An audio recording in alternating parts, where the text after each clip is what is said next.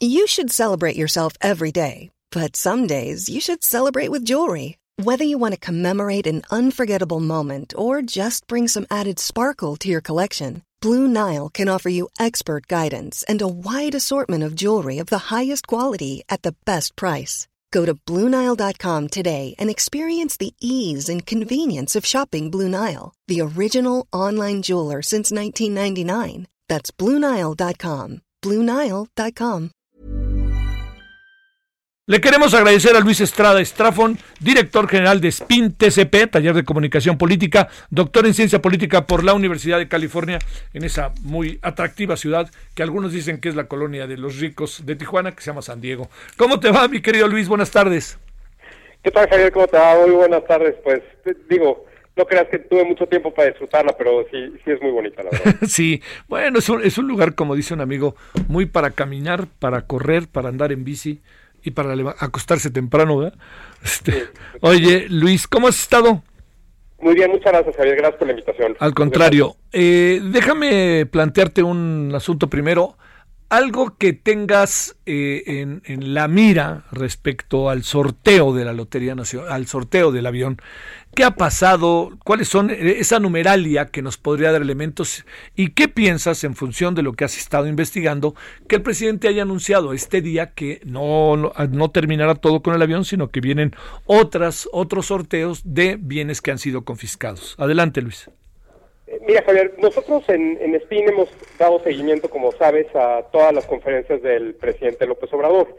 Eh, es un fenómeno de comunicación porque nadie antes en la historia, en ningún país, había dado conferencias de prensa diarias y desde que el presidente López Obrador las da, tampoco nadie ha dicho, ah, mira, es una muy buena idea, vamos a darla.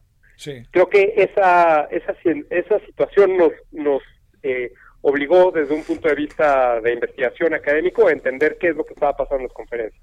Y es justo en estas conferencias donde vemos, pues después de eh, 454 con la de esta mañana, de lunes a viernes, hemos entendido cómo este ejercicio que debiera ser una oportunidad para posicionar temas en la agenda y para eh, aclarar algunas crisis, incluso controlarlas o manejarlas, en realidad el presidente, en, lugar de hacer estas dos cosas, ni pone agenda, da de que hablar mucho, eso sí, pero no pone agenda, y tampoco maneja crisis. Yo te diría que abre nuevos frentes, las conferencias abren frentes nuevos. Y uno de estos frentes es precisamente el asunto del avión presidencial.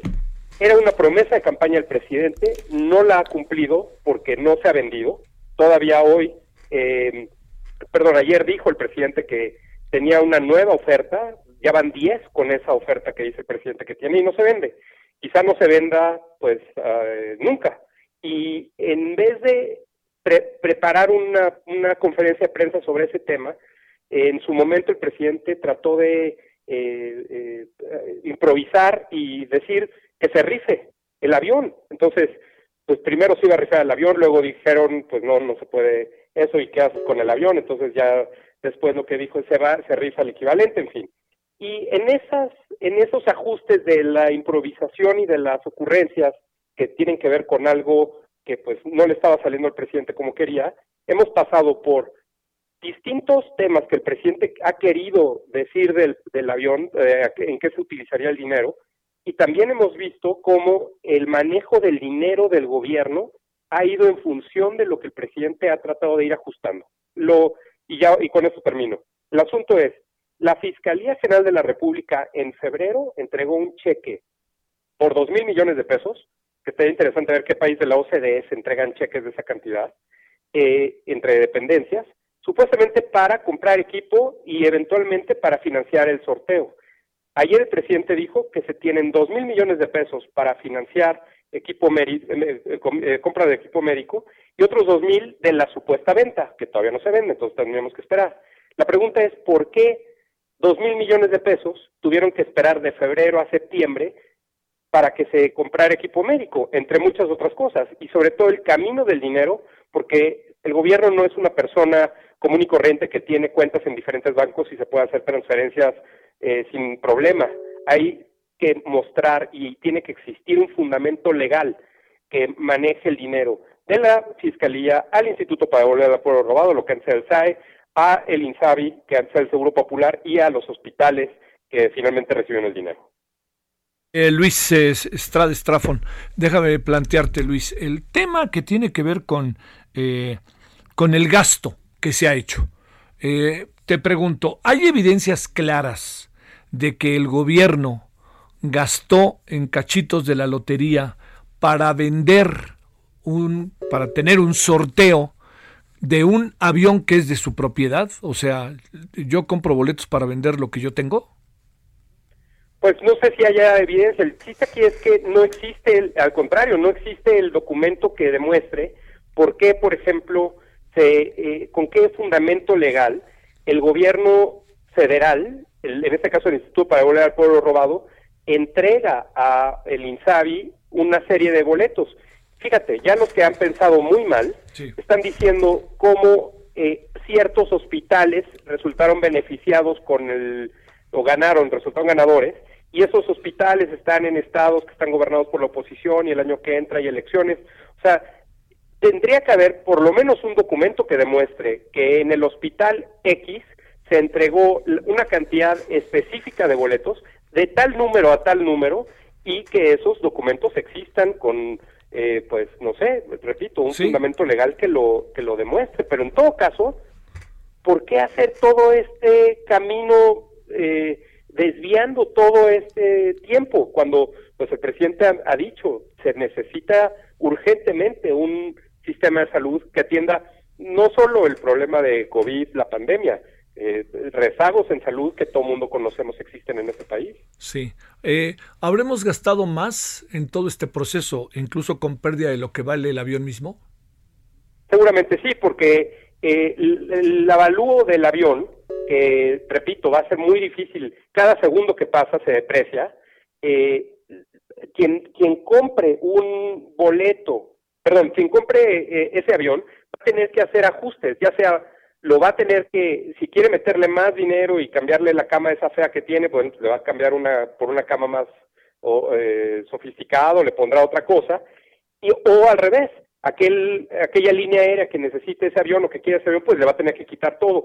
Esos son gastos que tienen que descontar al momento de comprarlo y que no están en el avalúo. Entonces, ya de entrada, el precio que se tenía y, todo el avalúo ya se pierde o se sigue perdiendo cada segundo. Y por otra parte, los ajustes que tengan que hacer los futuros propietarios, pues también va a ser un problema. Si a eso le sumamos la venta de los boletos de la lotería que necesitan una un porcentaje y que solo se vendió el 78% de los boletos, pues la verdad es que fue una cosa eh, innecesaria, que ni siquiera en términos de financiamiento o de autofinanciamiento fue exitoso. La lotería sabemos que está en problemas económicos desde hace muchos años y ni siquiera este sorteo fue autofinanciable, es decir, tendría que recurrir al dinero de la fiscalía que pues aparte también tendremos que esperar a ver cómo se justifica que se puedan usar esos dos mil millones o esos 500 millones de, emergencia que pidieron, porque muchos de, de esos recursos, dinero, o bienes, están en litigio. ¿Qué pasa si la fiscalía dispone de ellos? Todo eso se tiene que saber. Ah, ¿Qué piensas para cerrar, eh, Luis, el tema de que se van a poner a la a sorteo otros bienes confiscados por el gobierno. Vamos a hacer lo mismo, ¿no? Pues sí, yo creo que va a ser lo mismo. Eh, hay que ver también, me parece que las subastas no han sido lo que el gobierno esperaba. En todos los casos han salido por debajo, prácticamente todos los casos han salido por debajo de lo que ellos esperaban eh, en términos de ventas y de recuperación del, de los decomisos y aseguramientos. Y creo que eh, el presidente solamente juega con esta idea de estar dando una eh, está generando una expectativa que luego no cumple o que es difícil de cumplir. Eh, el presidente, eh, es cierto, como decíamos, improvisa y genera algunas ocurrencias que pueden mantenerlo, como decimos, en boca de todos, pero no necesariamente hablando de las cosas o las cuestiones o los avances o los éxitos de su gobierno, que pues él denomina la cuarta transformación. Si realmente el presidente quisiera mostrar eh, avances de su gobierno no estaría hablando de rifas, de decomisos, de joyas o de coches que la verdad resultan irrelevantes para las urgencias que necesita el país. ¿Saldrá bien librado o no de este lance que trae contra 650 intelectuales académicos y especialistas, en fin, investigadores? Pues mira, fíjate que es interesante esa parte porque creo que lo único que hace eh, eh, el presidente es reforzar, por lo que hace este, este desplegado es reforzar al presidente que va a seguir en lo mismo. El presidente, como Donald Trump en Estados Unidos, va a calificar siempre a la prensa seria como prensa falsa, o en este caso aquí en México, FIFI, eh, conservadora, neoliberal, y, esta cuestión de, como mencionabas, de, de presentarse como el presidente más atacado en la historia. Pues eso, como no se puede probar, y son de las cosas que nosotros hemos contado en las conferencias, van más de 33 mil afirmaciones no verdaderas que llevamos contadas solo en las conferencias del presidente López Obrador en 20 meses de gobierno. Eh, si comparamos con el Washington Post, eh, Donald Trump en casi cuatro años de gobierno lleva apenas 20 mil. Entonces, es, una proporción eh, exagerada lo que hace el presidente todos los días en las conferencias, pero es parte de lo que este formato de conferencia le permite hacer. Cuando eh, hay estos debates, pues es justo lo que el presidente quiere. Quiere estar en medio del conflicto, generar polémica y así dar de qué hablar. Eh, y pues obviamente eh, con los calificativos que ha puesto el presidente, pues dividir y polarizar. Justo la fórmula de Donald Trump. Lo interesante va a ser ver cómo le va a Donald Trump en noviembre y ver si eso eh, le genera un ajuste al presidente López Obrador rumbo a las elecciones intermedias del año eh, que entra o simplemente se sigue con sus cálculos y vamos a ver si le alcanza. Mando un saludo, Luis, muchas gracias. ¿Cuántas conferencias de prensa lleva el presidente? Eh, de lunes a viernes, 454 con la de esta mañana. Y este, de verdades no, es decir, de, de, de frases, afirmaciones que ha hecho que no tienen que ver con la realidad o que han sido, no son comprobables, ¿traemos un número alto? Estamos actualizando, pero van más de 33 mil. Tenemos que checar esta semana cómo le fue. Sí, pero, pero no voltea el presidente a ver esto. No, no, no, no parece que reparen esto, ¿verdad? No, al contrario, es la esencia. Yo te diría, en promedio dice 74 por conferencia. Si las conferencias duran eh, en promedio dos horas, dos horas 120 minutos estamos, y no todo el tiempo habla el presidente, pues entonces estamos hablando que dice prácticamente una por minuto. No hace acuse de recibo, ¿verdad? No. Bueno. Luis, te mando un saludo, muchas gracias. Al contrario, Javier, muchas gracias por la invitación. Muy buenas tardes. Luis Estrada Estrafón, quien es director general de SPIN TCP, Taller de Comunicación Política, doctor en Ciencia Política por la Universidad de California, allá en el puerto de San Diego.